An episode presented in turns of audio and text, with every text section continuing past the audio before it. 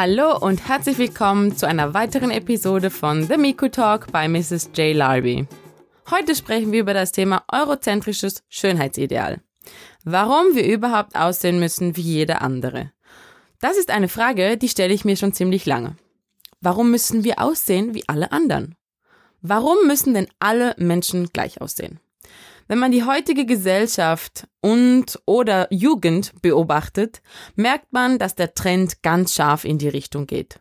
Alle haben die gleiche Frisur, gepimpt, vom Make-up-Artist-Level geschminkten Gesicht, passend dazu natürlich die Hollywood-like getrimmte Figur, alle sind super athletisch, super trainiert, Booty-Workouts, wo man hinschaut. Traurig, aber wahr zusammengefasst.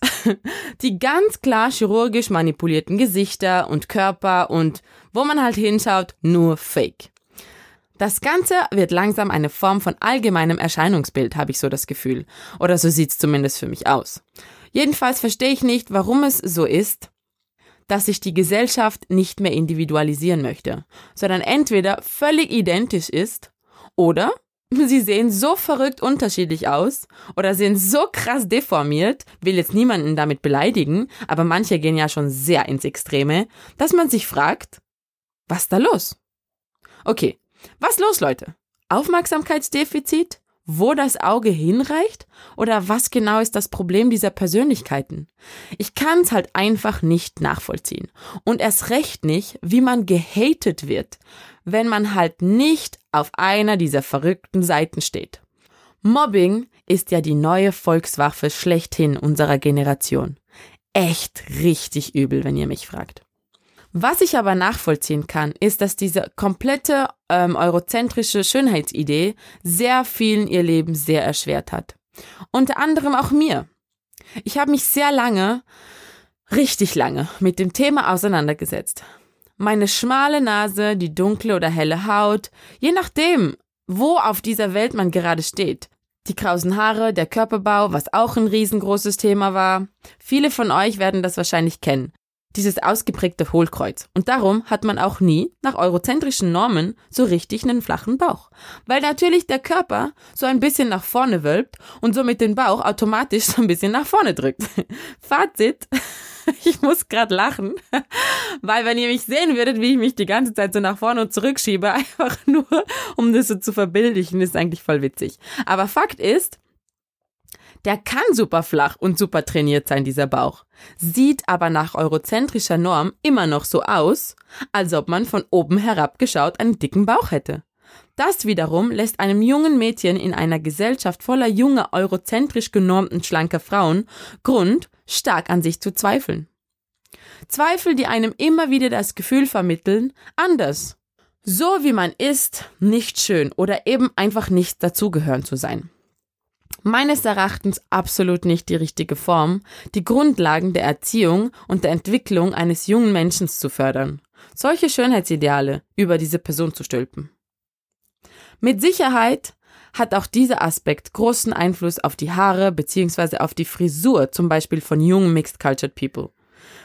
Die betrifft das Thema fast am meisten in der Gesellschaft, würde ich mal behaupten da es ja meistens so ist, dass die in einer Gesellschaft aufwachsen, wo sie nirgends wirklich Identifikationspunkte finden und von einem oder eben zwei Elternteilen großgezogen werden, mit deren Erscheinungsbild sie sich nicht wirklich identifizieren können. Ich wiederhole das gerne nochmal. Sie werden von Elternteilen großgezogen, mit deren Erscheinungsbild sie sich nicht wirklich identifizieren können. Was ich damit sagen will, ist, wenn du ein Mixed Culture Person, so wie ich zum Beispiel bist, also Caramello, POC, eine BPOC Mutter und einen weißen europäischen Vater hast zum Beispiel, dann siehst du ja ganz offensichtlich nicht so aus wie die beiden. Da du aus der Mischung der beiden entstanden bist. Zudem kommt meistens dazu, dass deine Haare absolut nicht dem entsprechen, was deine Eltern auf dem Kopf haben. Da die Haare deines weißen Elternteils meist glatt und sehr einfach sind und die Haare deines schwarzen Elternteils sehr kraus und komplexer sind. Die Frage, die ich nun vermehrt wahrgenommen habe, und zwar auch aus meinem privaten Umfeld, ist die, ob unsere Naturhaare überhaupt gesellschafts- und oder businesstauglich sind. Ist ein Afro, Braids, Dread-Frisur also irgendein Style, der klassisch aus der afrikanischen Kultur stammt und seit Jahrhunderten Art und Weise ist, die anspruchsvollen Haare zu pflegen, ist diese Art von Frisur überhaupt gesellschafts- oder businesstauglich? Meine Frage ist, warum soll sie denn nicht gesellschafts- oder businesstauglich sein? Hallo? Es ist ja nicht so, als ob die Norm der Gesellschaft vorschreibt, dass alle gleich aussehen müssen. Also die heutige Gesellschaft vielleicht ja, weil man halt dieses eurozentrische Schönheitsideal im Kopf hat. Aber grundsätzlich? Ich denke nicht. Die natürliche Gesellschaftsnorm ist es bestimmt nicht, sonst wären wir nicht alle mit unterschiedlichen optischen Merkmalen zur Welt gekommen. Diversity. Haare, Haut und Co. Die einen sehen es als Diskriminierung, die anderen als divers. Ich weiß nicht so recht, auf welche Seite ich mich stellen soll. Denn es ist für mich nichts, was mich in dieser Form diskriminieren kann. Zumindest sehe ich das nicht als Diskriminierung an, wenn mich jemand danach fragt, eine andere Hautfarbe oder andere Haare zu haben. Ich verbinde das halt ganz klar mit dem eurozentrischen Schönheitsideal. Das heißt, ich bin der Person nicht böse oder fühle mich dabei verletzt, sondern ich wickle das natürlich für mich so ab, dass ich sage, klar, du bist in einer europäischen Gesellschaft aufgewachsen, wo natürlich das eurozentrische Schönheitsideal das ist, was in der Gesellschaft eingeankert ist. Und natürlich kannst du meine Haare nicht als perfektes Schönheitsideal anerkennen, weil du einfach seit deiner Geburt andere Werte vermittelt bekommst. Das ist ja auf der anderen Seite großteils genau dasselbe. Jede Kultur für sich hat ihre Schönheitsideale und eigentlich stehen viele Kulturen noch zu ihren eigenen Schönheitsidealen. Ausgenommen sind davon natürlich viele indigene Völkergruppen aus Afrika und Amerika. Ganz klarer Fall von Manipulation, wie klassisch im Beispiel von White Supremacy inklusive der Kolonialgeschichten, Sklaverei etc was natürlich krass zur Historienmanipulation geführt hat und somit auch viele dieser Volksgruppen und auch Mixed Cultured People gezwungen hat, sich mit dem europäischen Schönheitsideal wesentlich mehr zu identifizieren wie mit ihren eigenen, beziehungsweise mit dem ihrer Kultur. Somit ist der Fall klar, wenn ihr mich fragt. Wenn sich eine Person, eine maximal pigmentierte Person, diskriminiert fühlt, weil natürlich die Historie dazu beiträgt, dass sie ihre eigene Kultur verleugnet oder verleugnen musste, um zu überleben, verstehe ich das natürlich schon. Trotzdem sage ich, Leute, es ist an der Zeit, euch, eure Würde, eure Kultur, eure Wurzeln und eure Reichtümer wieder zurückzuholen. Dieses Thema darf euch nicht mehr diskriminieren, sondern seid stolz, erhebt den Kopf und steht zu euch selbst. Bringt der Welt bei, ich muss mich dir nicht anpassen. Damit. Ich muss auch deinem Schönheitsideal nicht entsprechen. Ich habe mein wundervolles und starkes Schönheitsideal. Und dieses Schönheitsideal ist das, was ich für mich lebe und das, was ich meinen Kindern vorlebe. Und das ist das einzige Schönheitsideal, was für mich zählt. Und du musst dich eben nach deinem richten, wenn du das so willst. Punkt. Genau genommen ist das Kinderkacke. Richtige Kinderkacke. Aber Kinderkacke muss man eben auch mit solcher beantworten. genau. Ganz genau genommen wäre das Beste nämlich gar nicht drauf einzugehen. And everybody minds their own business.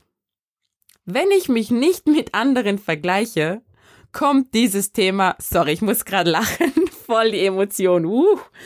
Also, wenn ich mich nicht mit anderen vergleiche, kommt dieses Thema nämlich gar nicht erst auf.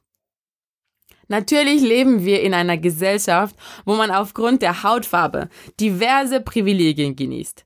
Allerdings wird sich das nie ändern, wenn wir uns auch danach richten, welche Privilegien uns anhand unserer Hautfarbe zustehen.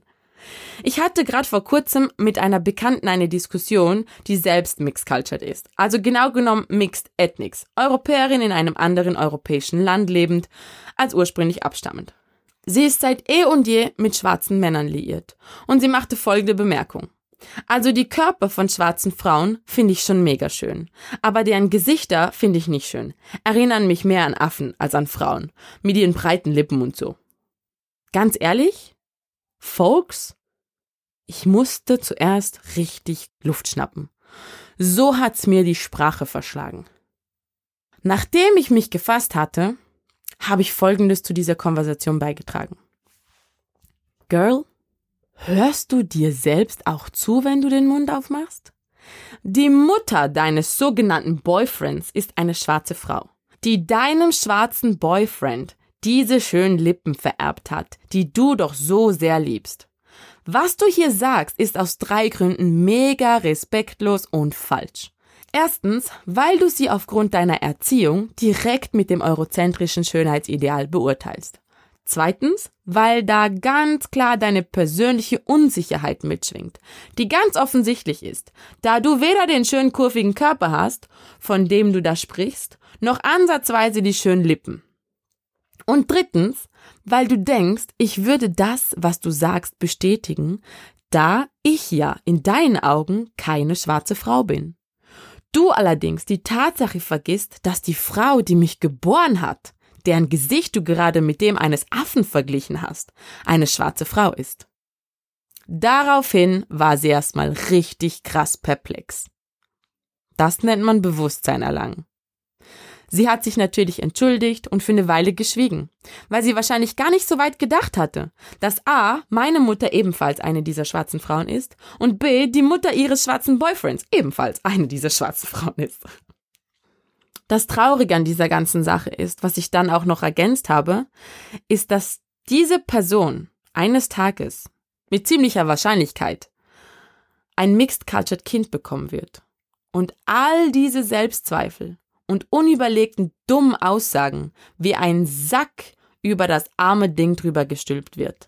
Und somit bereits von Anfang an die gesamte Zukunft und Weltanschauung dieses Menschen in den Gully runtergespült wird.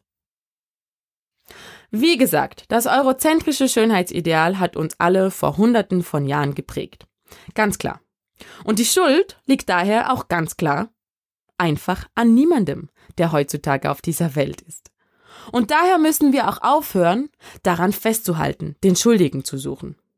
Ich vergleiche das auch immer sehr gerne mit irgendwelchen veralteten Traditionen. Es wird daran festgehalten, aber keiner weiß mehr so genau, wozu das Ganze überhaupt gut sein soll. Und schon gar nicht, woher das Ganze überhaupt kommt. Weihnachten, Ostern, Valentinstag etc. jetzt in der europäischen Norm. Verschiedene afrikanische Bräuche, wie zum Beispiel Brautgeld und so weiter, machen den Globus natürlich ganz. Ein großes Paket an wirtschaftsfördernder materialistischer Traditionen verschiedener Kulturen, die absolut keinen Sinn machen, wenn man sie etwas genauer analysiert. Mixed Cultured People. Auch hier. Wir müssen das alles ändern. Was uns anders macht, ist, dass wir die Macht dazu haben. Wenn wir aufhören würden, nach der Pfeife anderer zu tanzen und endlich unser Potenzial erkennen würden. Lange wurde die Menschheit geblendet und manipuliert. Zeit, die Augen zu öffnen. Meine Lieben, lieber Miku, das war's für heute von mir für dich. Ich hoffe doch sehr, dass wir so weiterfahren wie bisher. mit dem super Feedback, mit dem tollen Community-Aufbau, mit, mit dem tollen Support und in eine tolle, für uns alle lebenswerte Zukunft wandern. Peace out. Ich würde mich super freuen, dich in unserer Mixed Cultured People Community willkommen zu heißen. Und alle Infos dazu findest du natürlich in den Shownotes verlinkt. Um keine Folge mehr zu verpassen, empfehle ich dir, den Podcast auch gleich zu abonnieren. Ich hoffe, dass unsere Mission da wirklich was bewegen wird. Und bis dahin, beachte die Liebe und die Liebe beachtet dich.